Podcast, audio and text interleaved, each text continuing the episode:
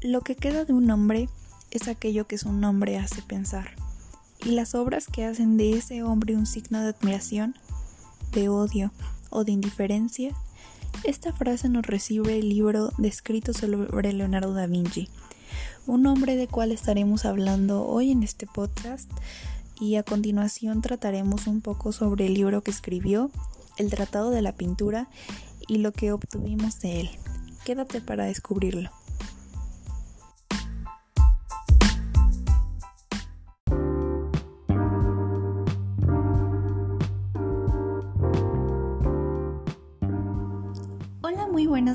Tardes o noches a todos los que nos estén escuchando en este nuevo podcast.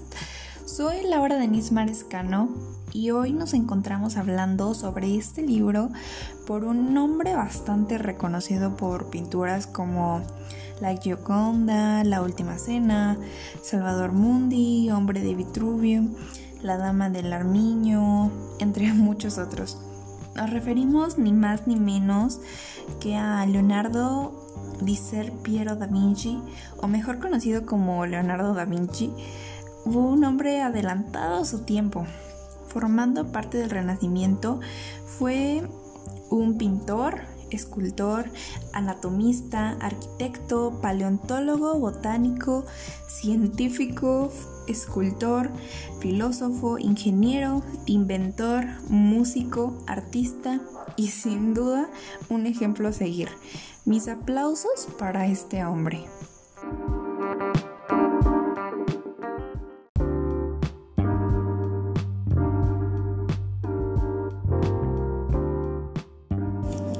Y bueno, pues ya comenzando desde el prólogo del traductor, ya, desde ahí rompió mi corazón. Y porque pues desde ahí nos habla de todas estas personas, profesores, gente que empieza a crear y a pintar sin realmente tener un estudio previo, sin haber estudiado lo que está haciendo, simplemente gente que se va directamente como Gordon Tobogán a la práctica y dejan el estudio a un lado y el proceso y las reglas correctas o los, las reglas debidas les vale y hacen lo que les dé la gana, como ya vieron a otras personas que lo han hecho, sin necesidad de realmente detenerse a preguntar por qué lo estoy haciendo así. O sea, hay una regla que o hay una técnica o alguien ya hizo una investigación sobre el por qué lo estoy haciendo así. No, simplemente lo hacen y rayos, me cayó la pedrada. Entonces yo realmente hasta antes de leer este libro yo me considero, consideraba de esa, esa parte de las personas que solo decían, ah, pues yo he pintado al óleo personalmente y lo hice por mero instinto.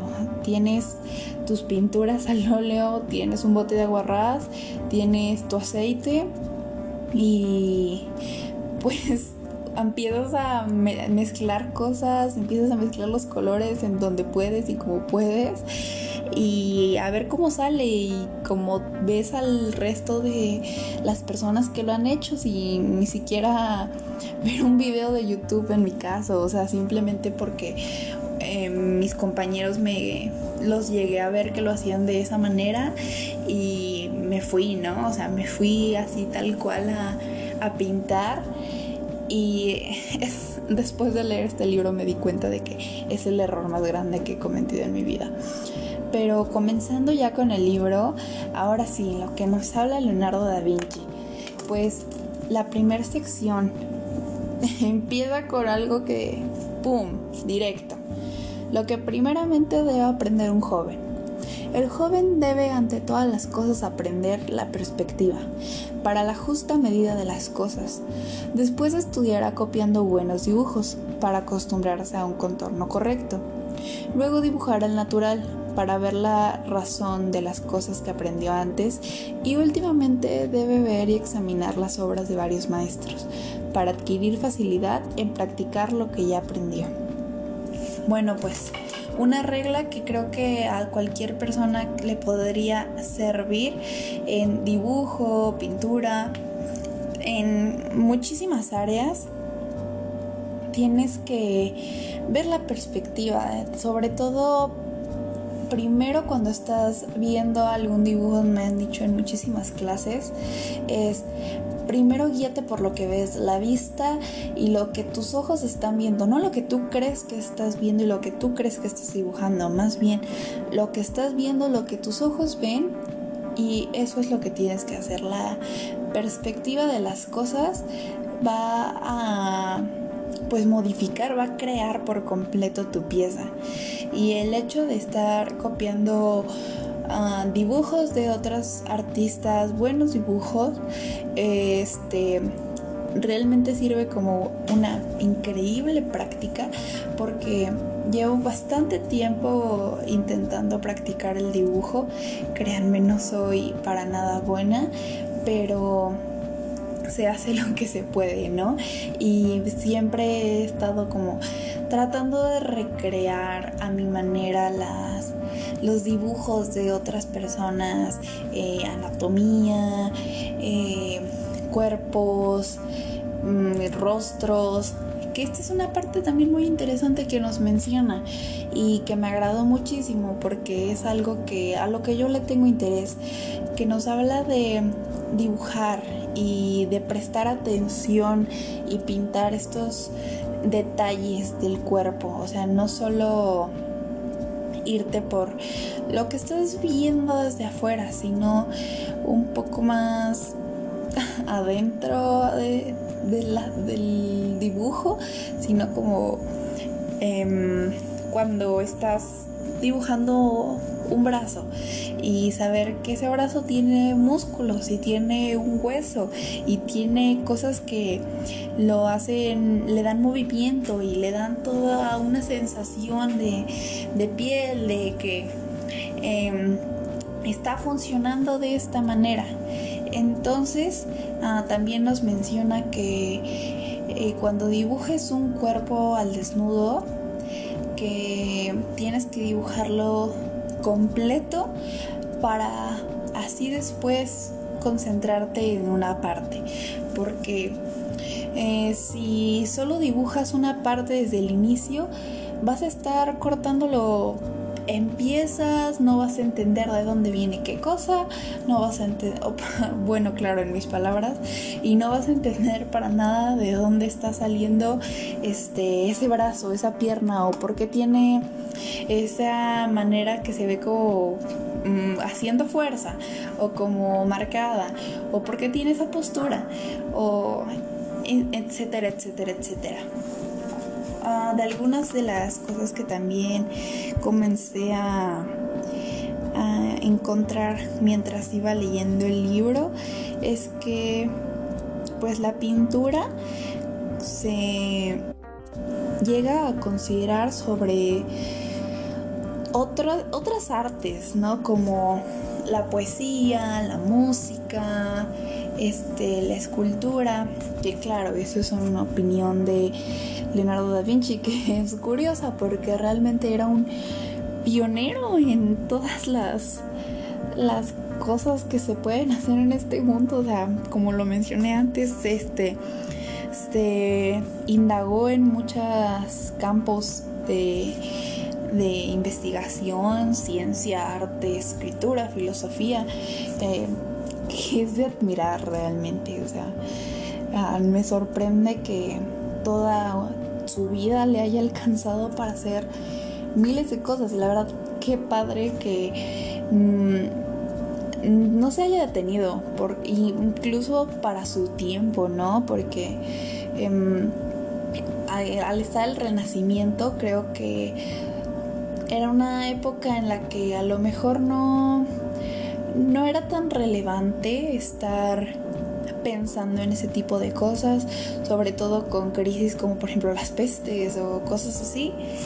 Este y bueno, respecto a lo de la poesía y la música, la poesía pues ya se daba, se creía que pues la por ejemplo, la poesía se daba más, se prestaba a la imaginación, a lo que el, el público ya quisiera imaginarse, pensar, divagar sobre aquellas palabras, pero la pintura era una representación, algo, una cosa representada de la realidad, este, algo que, que era real, algo que existía, algo que las personas podían identificar. Y esto también puede, se veía también con la idea de que el pintor, este, hacía algo que cualquiera que lo viera pudiera comprender. Si aquí lo yo lo pintaba y decía, "No, pues esta es mi una manzana." Pues que alguien me el resto del mundo me entendiera que eso era una manzana. Y si algo se tiene que resaltar de las pinturas y las piezas de Leonardo da Vinci es sin duda el uso de el claroscuro y el esfumato. Yo creo que lo que más resalta, lo que más distingue es esta manera tan, ¿cómo decirlo? De gran calidad, sobre todo, creo que esa es la palabra, de gran calidad, de, de gran técnica del claroscuro.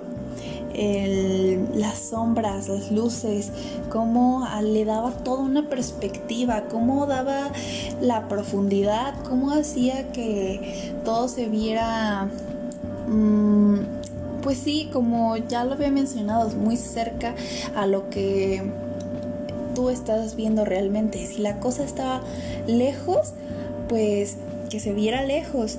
¿Y qué pasa cuando ves las cosas de lejos? Bueno, me pareció muy curioso y luego relacioné este el caso de el, el esfumato del difuminado que se hacía como en sus fondos o en las pinturas que cuando te alejabas daba esta sensación de, de difuminarse.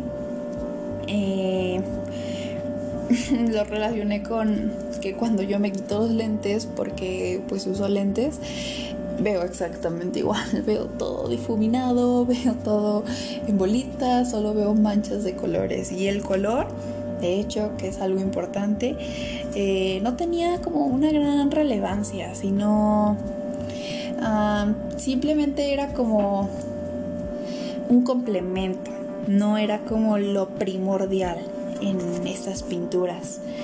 Eh, que lo primordial acá, lo top, top, top, recordemos que era pues la luz, la sombra, pues el claro oscuro, el relieve, la luz y la, capacidad de plasmar la, la realidad.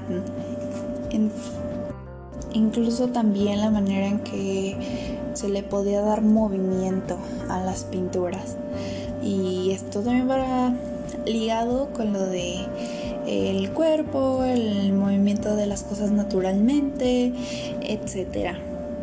Luego, pues hice una observación que me recordó muchísimo una parte del texto, un comentario de una de mis clases de arte que, me, que comentaban que los artistas crean y por lo tanto al crear es como si fuéramos Dios, tenemos un parentesco a Dios porque Dios creaba, Dios ah, hacía las cosas, ¿no? Entonces nosotros o pues los artistas hacían lo mismo, creaban desde cero, creaban cosas nuevas, creaban cosas que no que no existían o tal vez que existían pero no pues lo creaban desde cero en una hoja en un lienzo en blanco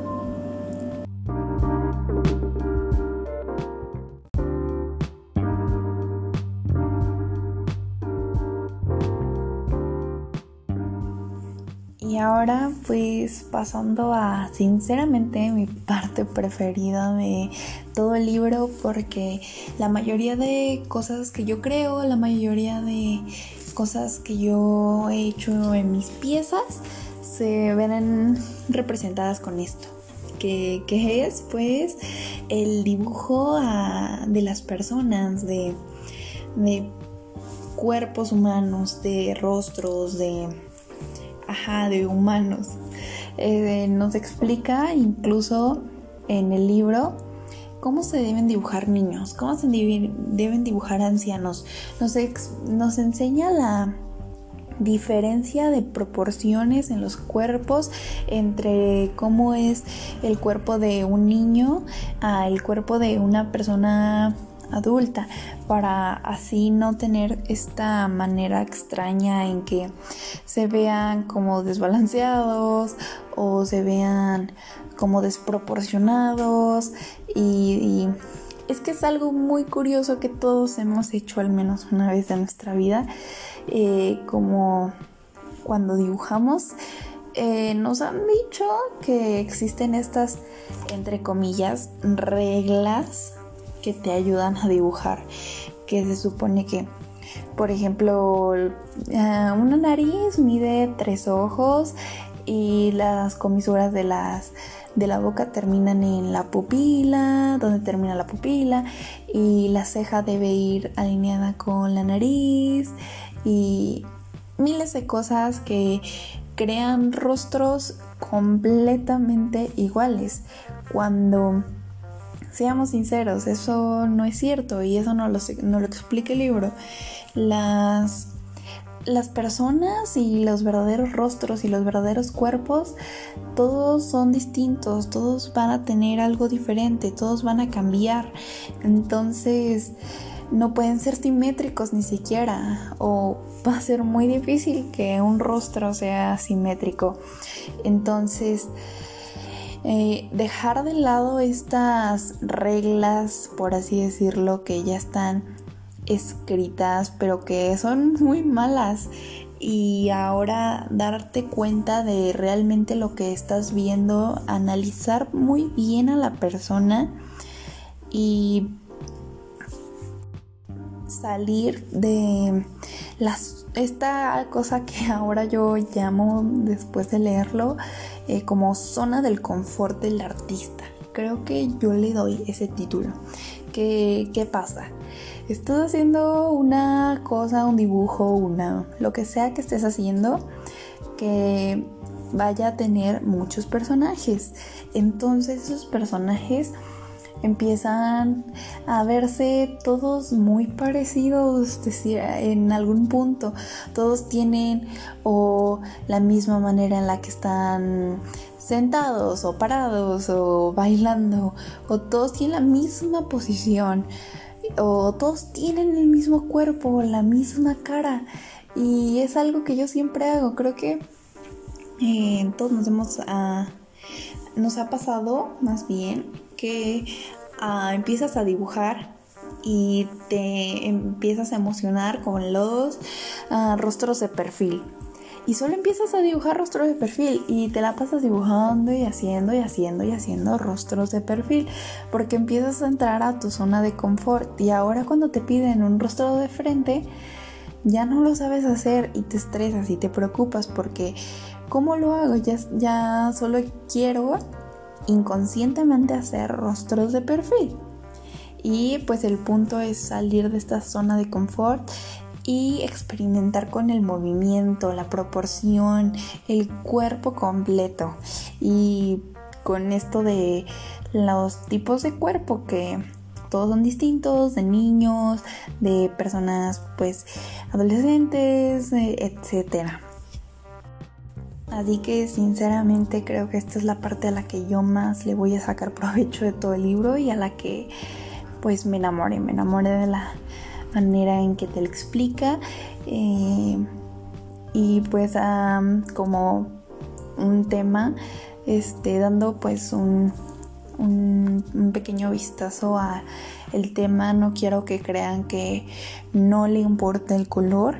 Al contrario el color realmente se llega a hablar mucho en el libro, pero nos, nos habla del color de cómo mezclar los colores, qué hacer con el color, o sea, ya tienes tu gama de colores, cómo mezclarlos para poder aprovecharlos al 100%, para dar las luces correctas, la mejor manera de dar estas luces, la mejor manera de dar estas sombras, la mejor, o sea, sacarle el provecho a toda esta pintura con los colores que tengas.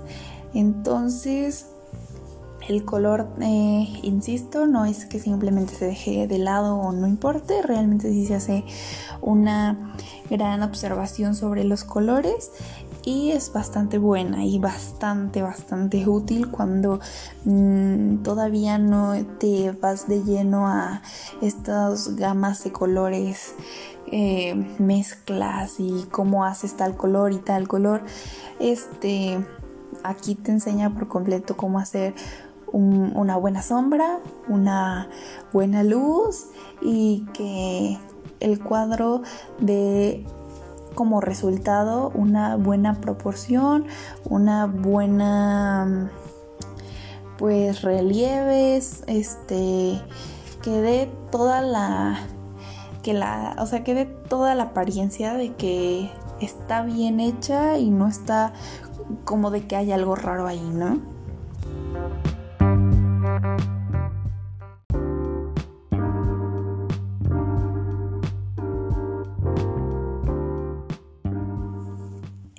Conclusión, al menos pues por ahora de este libro, este yo quiero decir que vale la pena por completo, no solo si estás estudiando arte o quieres ser artista, eh, sino como tú persona que eh, quieres saber de conocimiento general o tienes algún interés en el dibujo o en la pintura o simplemente te gusta apreciar el arte, em, es un libro muy digerible, te enseña como no tienes una idea, te abre el panorama ah, demasiado y te hace, te completa, te complementa todo esto que tú creías ya saber lo corrige, lo limpia y hace que así pueda seguir practicando de la manera más correcta y yo creo que al menos en lo personal me va a ser de muchísima ayuda para mis,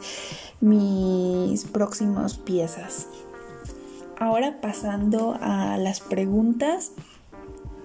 Los tratados artísticos del siglo XXI, pues para empezar, ¿Qué es un tratado artístico? Punto, es un punto de partida para la explicación de las bellas artes y su aprendizaje. Es pues comprender mejor las obras y se trata de esta idea de no solo practicar, sino conocer los principios constructivos y técnicos propios de su arte. Saber que hay una técnica, saber que algo está formando y está construyendo y tiene un estudio previo para poder llegar a algo.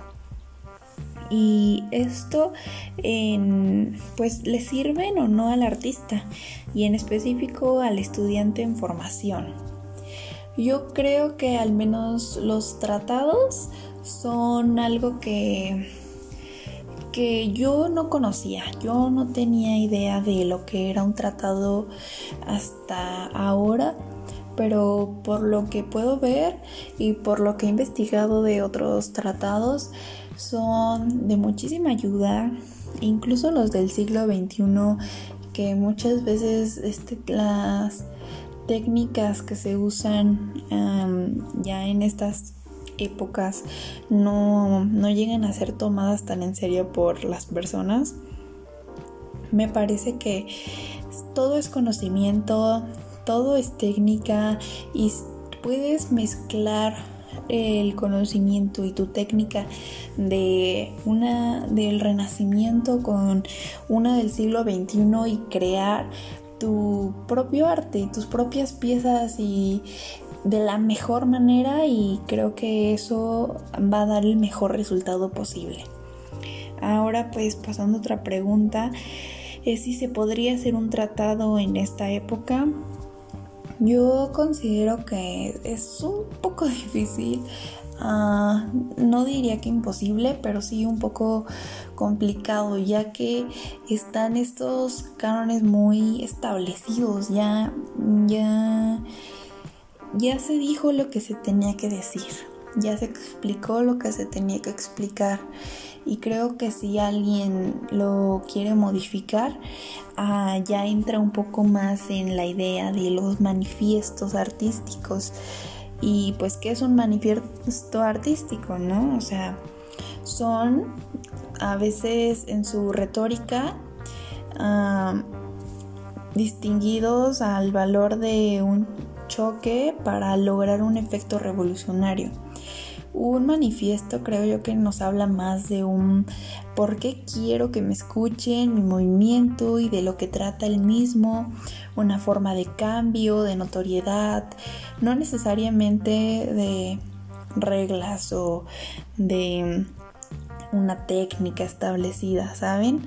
Por ejemplo, nos hablan del surrealismo, que me encanta el surrealismo, el el manifiesto surrealista me parece encantador cómo transformar la realidad a este ah, tipo de ensueño de de sí no creo que mis palabras lo describirían como un estado de ensueño luego el dadaísmo que me parece muy interesante con la pieza de eh, el crítico de arte que hace como esta idea revolucionaria de criticar a quien te va a criticar, ¿sabes? Le da la vuelta por completo a la página y eh, lo hace muy interesante tomando en cuenta estas cosas del antiarte, de de los recortes, de las metáforas y por otra parte el futurista que nos trata de integrar nuevos conceptos dentro de la belleza y romper lo tradicional y establecido. En sí es de alzar la voz, ¿no?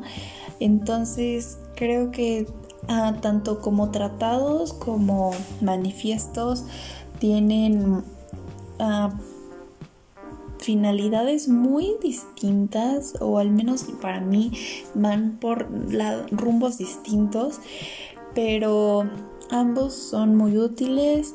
Ambos yo creo que en esta e, en esta época es muchísimo más fácil realizar un manifiesto que un tratado porque un tratado mm, creo que como ya mencioné eh, ya ya existe a lo que se tenía que decir de la mejor manera y está explicado de la mejor manera posible.